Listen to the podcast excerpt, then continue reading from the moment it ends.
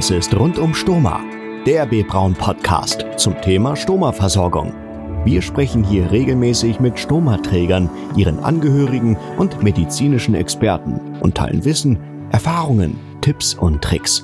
Klar, rund um Stoma. Mein Name ist Markus, ich arbeite für B Braun und bin euer Moderator für den B Braun Stoma Podcast.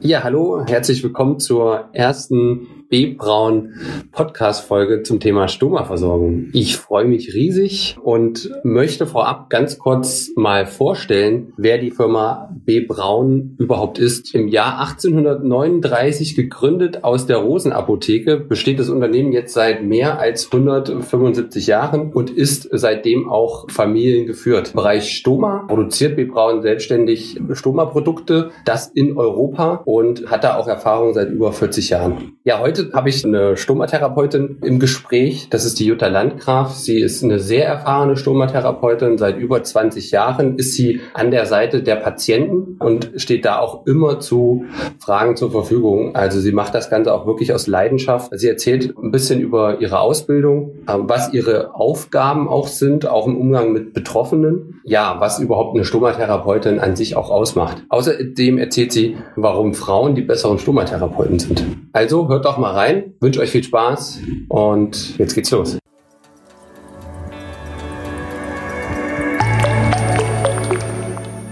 Rund um Stoma im Gespräch.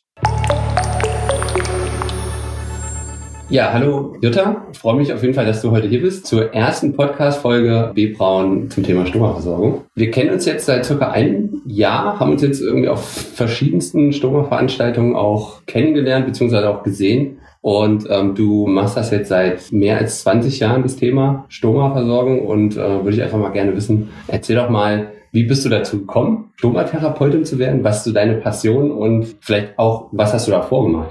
Also, ich habe vorher in der Altenpflege gearbeitet und habe da so gut gepflegt, dass ich Patienten oder älteren Menschen geholfen habe, wieder nach Hause zu gehen, was ja im Pflegeheim jetzt kontraproduktiv ist. Und habe so für mich gemerkt, das ist was, was mir richtig Spaß macht, ja, Menschen wieder zu motivieren, äh, was zu tun, selber aktiv zu werden, Wege zu, aufzuzeigen, wie kann ich nach Hause gehen, wie kann ich mich wieder selber versorgen. Ja, und dann kam irgendwann eine Mitarbeiterin von einem anderen Homecare-Unternehmen, hat gemeint, willst du nicht bei uns anfangen?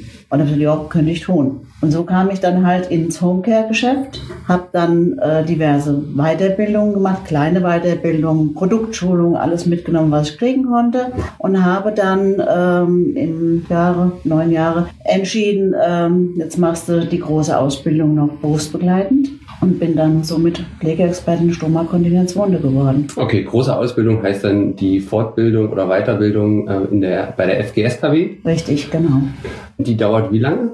Zwei Jahre berufsbegleitend mhm. und hat äh, Schulungsinhalte 980 Stunden, wenn mich das nicht täuscht, mit Facharbeit, mit Praktikas, Hospitation. Glaubst du denn, dass man das unbedingt braucht, um in der Stomatherapie besonders gut äh, zu arbeiten oder erfolgreich zu arbeiten? Es erweitert auf alle Fälle äh, den Blickwinkel. Man lernt andere Einrichtungen kennen. Man tauscht sich mehr aus mit Kolleginnen, wie wenn man das jetzt nur in der kleinen Ausbildung macht, die halt nur 40 Stunden beinhaltet. Ich persönlich bin froh, dass ich die gemacht habe, weil ich einen ganz anderen Blickwinkel habe, wie jetzt meine Kollegen will ich jetzt nicht niederreden, aber ich finde schon, ähm, dass das mir in meinem beruflichen Alltag schon Vorteile bringt, dass ich die große Ausbildung habe. Das bedeutet aber auch, dass, dass ihr euch regelmäßig austauscht, also Stomatherapeuten, oder ähm, ist es eher seltener jetzt ähm, in dem Umfeld? Trefft ihr euch äh, irgendwo auf irgendwelche Veranstaltungen regelmäßig? Kommt man da in Kontakt mit anderen? Wie ist das? Also in meinem beruflichen Alltag habe ich sowieso viel mit Kolleginnen zu tun. Dadurch, dass ich Patientinnen oder Patienten äh, aus Kliniken betreue, die in andere Einrichtungen gehen und da werden die dann weitergegeben an die nachsorgenden Kolleginnen draußen oder in anderen Kliniken. Und da hat man schon den Austausch. Äh, wir haben Fachveranstaltungen, wo wir uns regelmäßig treffen, auf Fachweiterbildung, äh, Klinikfahrtworkshop, Koloproktologentag. Das sind alles so ähm, Sachen, wo wir Therapeuten uns treffen und uns auch zusammen weiterbilden und austauschen. Du hast ähm, Weiterbildung angesprochen. Das heißt, du musst dich regelmäßig weiterbilden, um diese, diese Qualifikation zu behalten oder ist es nicht so? Nein, das ist Gott sei Dank nicht so. Es gibt, ähm, wie bei diesen Wundtherapeuten ICW, da ist es ja ein Muss. Bei uns ist es kein Muss, aber es ist in Interessen von uns allen, dass wir uns regelmäßig weiterbilden, äh, weil sonst hätten wäre es ein Stillstand. Mhm. Also ich persönlich für mich versuche immer so zwei, drei Veranstaltungen im Jahr mitzumachen, die fachbezogen sind für Stoma, Kontinenz oder auch Wunde, um einfach aktuell zu bleiben. Ja, ja. Fachliteratur lesen sowieso. Mhm. Okay, dafür gibt es dann auch Fortbildungspunkte oder wie ist das? Die kriegt man, genau, die sammle ich mhm. im Ordner für mich selber. Mhm. Ja. Mhm. Beziehungsweise ich leite sie auch weiter in die Personalabteilung, weil das auch bei meinem Arbeitgeber ja gewünscht ist. Okay. Äh, ich habe dich ja jetzt so als äh, sehr offenen und direkten Menschen auch kennengelernt. Und wie würdest du sagen, ist, kommt diese Art ähm, in deiner täglichen Arbeit äh, bei den Patienten an? Beziehungsweise wo ist es vielleicht angebracht, auch so zu sein? Und wo muss man sich vielleicht auch mal zurücknehmen? Ja, die offene Art ist immer gut im Alltag. Ähm, ich habe ja mit Menschen zu tun. Ich kenne vorher nur, äh, was haben die für eine Operation bekommen, was haben die für eine Diagnose und äh, ich sehe den Patienten im Bett liegen und muss mich erstmal ganz offen, ohne Vorurteile auf ihn einlassen und er sich auf mich einlassen und dann kommt man mit einer offenen Art, mit einer offenen Vorstellung. Ich bin die Frau Landgraf, ich bin hier die Stomatherapeutin und helfe ihnen mhm. mit diesem neuen Zustand, mit diesem Stoma zurechtzukommen. Ja? Und das ist halt, äh, da merkt man dann schon am Blick, an der Gestik, wie, wie, wie viel Fragezeichen hat der Patient im Gesicht. Ne? Und dann ja. ist schon ja. oft die Tür offen, weil die schon warten. Wie ist es denn, kannst du mal einen ganz normalen Arbeitsalltag irgendwie so von dir beschreiben? Also ähm, wie sieht das aus? Einfach nur mal, dass auch die Zuhörer so ein bisschen äh, einen Überblick dazu bekommen, ähm, was, du, was du machst und was so deine ähm, Aufgaben sind.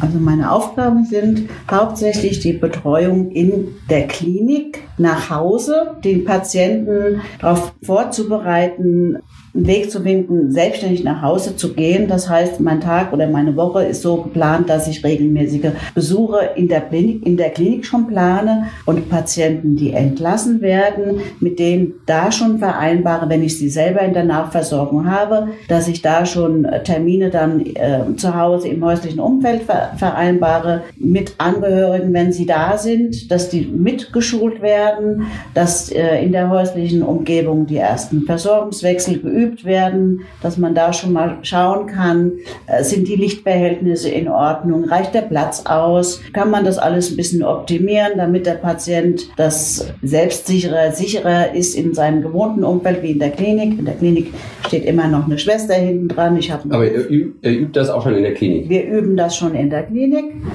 Meine Patienten bekommen in der Regel gesagt, wenn sie jetzt einen Ausschreifbeutel haben, sie müssen zumindest, bevor sie nach Hause gehen, selbstständig den Beutel leeren können. Wenn das nicht möglich ist, dann versuche ich Patienten, Angehörige, manche haben auch 24 Stunden Pfleger mit einzubeziehen, dass ich die auch schon in der Klinik dann treffe und dort das auch übe, um abzuschätzen zu können, ist das zu Hause überhaupt möglich. Mhm. Weil wenn das in der Klinik selber schon nicht läuft, dann muss im Entlassmanagement des Sozialdienstes dann informiert werden, dass wir da vielleicht professionelle Hilfe zu Hause brauchen. Aber so mein Hauptanliegen ist, dass der Patient die Versorgung selbstständig lernen kann, mhm. dass er seine Kontinenz wieder erlangt. Okay. Ja. Und wie würdest du sagen, irgendwie 90 Prozent schaffen das oder ist es? Also ein Patient, der vorher selbstständig nicht das Bett verlassen konnte, der kann auch sein Stoma in der Regel nicht selber ja. versorgen. Aber ein Patient, der vor der OP selbstständig die Toilette aufsuchen konnte, der kognitiv keine Einschränkungen hat, der vom Handling her so gut ist, dass er äh, sich ein Hemd zuknöpfen kann, dem kann man auch beibringen, seine Stoma-Versorgung zu erneuern bzw. zu leeren. Äh, ähm, Ansatzstücke für einen Bettbeutel ähm, dran zu machen, das ist machbar. Aber mhm. das Hauptgros ist erstmal die Motivation, den Patient überhaupt dazu zu bringen, das selber zu tun. In der Klinik ist oft so, hier sind die Schwestern, die machen das, ich mache das dann zu Hause. Dienstenzahn muss ich denen dann schon immer ziehen und sagen, wir fangen lieber hier schon an, weil was ich in der Klinik schon mit einer guten Sicherheit hinbekomme, kriege ich zu Hause in der Regel noch besser hin, wenn ich dann äh, in meinem häuslichen Umfeld bin und wir machen dann zu Hause im Prinzip dann nur noch das Feintuning. Wie können wir leichter einen Beutel entleeren? Wie können wir leichter einen Beutel wechseln? Im Stehen, im Sitzen, wo platziere ich meine? Hilfsmittel, damit ich kurze Wege habe. Ja, einfach nochmal zum Festigen ich sag mal, wenn der Patient es dann geschafft hat, dann zu Hause irgendwie selbstständig seine Versorgung auch zu wechseln und so weiter äh, und da irgendwie nicht mehr so viel die Hilfe braucht, äh, was sind so, so noch Gründe, ähm, warum du dann zum Patienten noch in der äh, häuslichen ähm, Umgebung dann hinfährst? Also was sind so Gründe, wenn das ja eigentlich vom Versorgungswechsel eigentlich nicht mehr so braucht? Die, diese Gründe entstehen dann oft im Nachgang. Viele Patienten äh, erhalten nach ein paar Wochen ihre erste Chemotherapie. Daraufhin verändert sich oft äh, die Ausscheidung, die ist sehr aggressiv dann zum Teil, die Haut leidet, dann kommen die ersten Anrufe auch schon, hier, äh, meine Stomaversorgung hält nicht mehr, sie ist ständig unterwandert, was kann ich tun? Das ist halt was, wo ich dann sage, wir schauen es uns an gemeinsam. In der Regel ist es dann auch so, dass das äh, Stoma nochmal an der Größe, am Umfang äh, sich verändert hat, dass da wirklich dann nochmal genau angepasst werden muss. Manchmal ist, dass der Patient sehr abgenommen hat, dann passt die Versorgung nicht mehr, das sind irgendwelche Hohlräume, wo der Stuhl dann auch drunter laufen kann. Wie gesagt, das sind so die Gründe und dann wird das dann beim Hausbesuch angeschaut und äh, das Problem gesucht, warum ist jetzt dieses Hautproblem oder warum sind ständig diese Undichtigkeiten und dann wird es angepasst. Aber das erfolgt ja dann wahrscheinlich eher so in der ersten Phase, so nach der Operation oder kann das auch später noch passieren? Das Gute Abnahme, klar, äh, Gewichtsabnahme. Ja. Gewichtsabnahme, Gewichtszunahme, Hernienbildung äh, mhm. ist oft ein großes Problem, wo die Patienten dann anrufen und sagen, mir ja. fällt ständig meine Versorgung ab, was kann ich tun? Dann muss auch wieder ein Blick drauf geworfen werden, was äh, ist jetzt angesagt, welches Versorgungsmodell kann ich jetzt überhaupt noch nehmen? Jetzt gerade bei einer ausgeprägten Hernie ähm, kann das Stoma wirklich so groß werden, dass nicht mehr alle Versorgungssysteme in Frage kommen, mhm. sondern nur noch welche, die besonders groß auszuschneiden sind oder eine konkave Form haben. Ja, klar, ähm, ja. stimmt schon. Also da muss man natürlich dann nochmal gegensteuern, ja. Frage ist auch, gibt es irgendwo eine Situation, wo du sagen würdest, das ist so besonders gewesen, also mit einem Patienten zum Beispiel, der hat mich so beeindruckt oder der hat sowas Tolles gemacht, die du irgendwie nie vergisst, also in deiner Laufbahn, so 20 Jahre? Ich habe einen Patient, ähm, der auch am Anfang gesagt hat, er wird sein Stoma nicht selber versorgen können. Die Ehefrau war sehr engagiert, sehr toll, nett, alles gut gelaufen. Äh, Im Nachgang bei den häuslichen Besuchen haben wir dann doch mal so besprochen, wie schaut's aus mit selber versorgen. Ach nee, ich weiß nicht. Und die Ehefrau war aber schon so, doch, mir war das schon ganz recht, dann bin ich nicht so angebunden. Nichtsdestotrotz, der Ehemann hat es gelernt und konnte seine Urostomie selber versorgen. Der Patient ist 70 Jahre, war früher sehr aktiv, war weltweit gereister äh, Geschäftsmann. Mhm. Und ich habe letztes Jahr aus Singapur eine Karte bekommen, wo nur drauf stand, es ging alles super toll. Fliegen mit Stoma überhaupt kein Problem. Äh, sogar besser wie normale Toilettengänger, weil er hatte sich dann an seinen Orostomiebeutel einen Weinbeutel noch dran Mhm. gemacht, hatte also 500 Milliliter mehr Zeit und hatte so mit keinem Stress, keinen Druck gehabt, regelmäßig auf die Toilette zu gehen Ja, und super. konnte auch das mit dem Klima, hat super toll gepasst, hat sich an die Empfehlungen gehalten, ähm, auch sein Gepäck zu teilen mit dem Stoma-Material, das eine ins Handgepäck, also eine Hälfte Handgepäck, eine Hälfte in normalen Koffer, dass falls was passieren sollte mit dem Gepäck, er wenigstens bis sein Koffer wieder auftaucht, versorgt ist und keine. Not bekommt. Also das war eine sehr schöne Geschichte. Also du sagst ja, okay, er hat eine, eine Karte geschickt. Also das heißt schon, ihr habt auch immer schon immer eine enge Verbindung natürlich, Stomatherapeut zu Betroffenem. Das ist eine ganz enge Verbindung. Also man kriegt Karten geschickt, man kriegt Telefonanrufe, man kriegt Geburtstagsglückwünsche. Ähm, man sieht sich immer wieder und die Patienten sind immer sehr erfreut, wenn ich sie auch wiedererkenne. Auch wenn mir manchmal der Name nicht einfällt, aber ich weiß, was für ein Beutel er auf dem Bauch hat. ja, das wird sehr gern. Wie soll ich das sagen? Also das, das ist sowas, was ein, ein Stomatherapeut auch ausmacht, dass er seine Patienten kennt und sie ihn auch jederzeit Mhm. wiedererkennen. Mhm. Also wenn ich, ich habe jetzt gerade gestern eine Patientin wieder getroffen per Zufall in einem Pflegeheim Mhm. und ich bin zu ihr hin und habe gesagt, ich bin die Jutta, kennst mich noch? Du kennst mich noch. Also ich habe sie bestimmt fünf Jahre nicht gesehen, weil sie halt einen anderen Nachsorger hatte, aber wir hatten uns in der Klinik intensiv ausgetauscht und Ja. da war sie hin und weg und hat gesagt, das du mich noch toll. Ja, also ja. so einfach, das war aber auch ein positiver Satz, wo, wo bist du denn, wie kann, also wollen wir beim nächsten Mal, wir sehen uns bestimmt nochmal. Ja, aber das sind so diese, ähm, weil man halt Wege aufgezeigt hat. Das war eine Mhm. relativ junge Patientin, die einen äh, MS-Verlauf hat und hat ihr Stoma aufgrund von einem Dekubitus bekommen im Sakralbereich, hat also ein Kolostoma. Sie ist Rollstuhlfahrerin, kann aber ihr Stoma selber versorgen. Das haben wir in der Klinik noch geübt. Sehr schön. Also das sind natürlich tolle Geschichten. Mhm.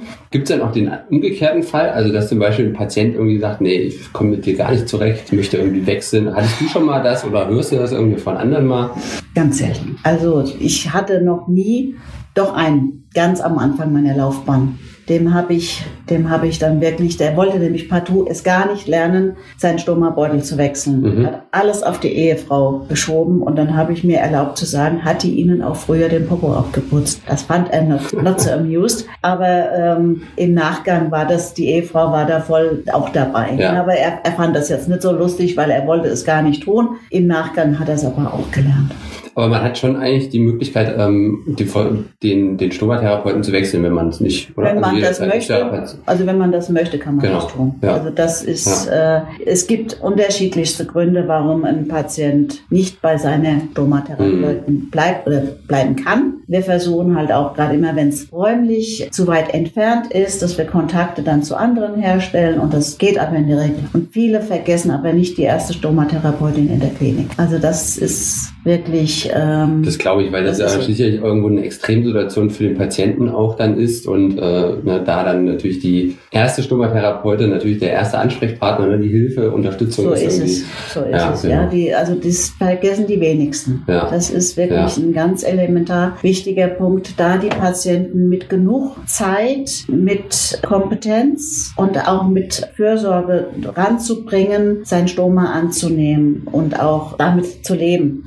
Ja, ich habe ja ein bisschen recherchiert. Mhm. Du hast zwei Töchter und Ja. fünf Enkelkinder, Ja. Richtig. ne, auch weiblich, Alles weiblich, alles Frauen. alles Frauen. Äh, ist natürlich schon mal hart äh, zu Hause, ne? also was heißt hart? Ich habe ja auch zwei äh, Töchter und von daher ähm, kenne ich das ne? mit äh, drei Frauen zu Hause. Aber die Frage ist ja, also der äh, Stoma-Therapeutenberuf ist ja auch sehr frauenlastig, Ja. würde ich mal so, so in Summe äh, sehen. Würdest du dir da irgendwie auch mal mehr äh, männliche äh, Therapeuten wünschen? Das wäre jetzt mal so die Frage. Und können Frauen den Beruf besser wie Männer?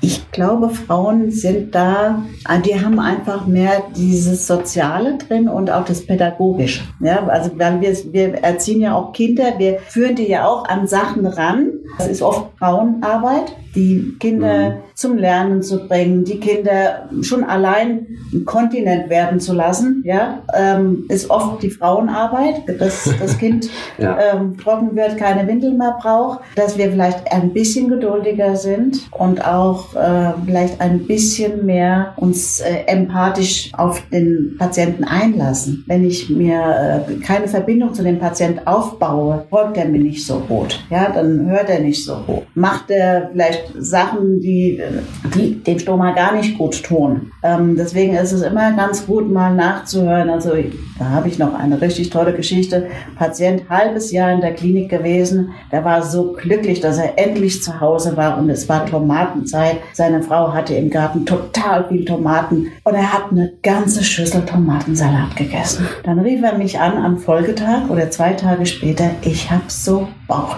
Also was hast du denn gemacht? Ich habe nicht auf dich gehört. Ich habe eine ganze Schüssel Tomatensalat gegessen und habe nicht auf deinen Rat gehört, die, die Haut wegzumachen. Und, und was ist jetzt, was machen wir jetzt? Gehen wir zum Arzt? Ja, gehen wir zum Arzt. Endeffekt war wirklich, durch diese Tomatenhaut hatte der einen Stau gehabt und er konnte dann äh, mit Hilfe des Arztes den Stau lösen. Aber das war ihm, hat er gesagt, hätte ich da mal nur auf dich gehört. Das sind so diese mhm. Kleinigkeiten. Mhm. Okay.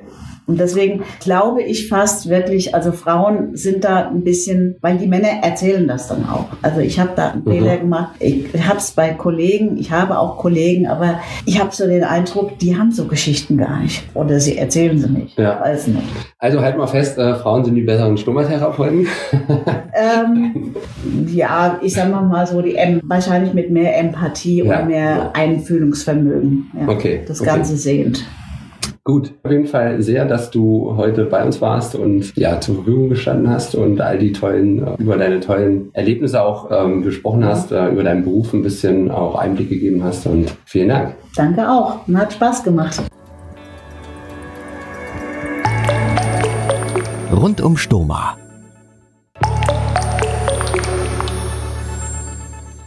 Ja, ich hoffe, es hat euch gefallen. Es wird auch noch eine weitere Folge mit Jutta gehen. Hört doch mal rein. Möchte aber jetzt auch an der Stelle nochmal gerne auf die nächste Folge hinweisen. Da hatten wir ein sehr nettes Gespräch, ein sehr sympathisches Gespräch mit einer Stomaträgerin, die unter anderem das Thema Sexualität und Stoma zum Anlass genommen hat, um ein Unternehmen zu gründen. Also seid sehr gespannt, hört mal rein. Und wenn ihr euch über weitere Themen informieren wollt, könnt ihr auch gerne unsere Webseite besuchen unter www.bbraun.de slash stoma-patienten. Guckt doch mal rein und bis zum nächsten Mal.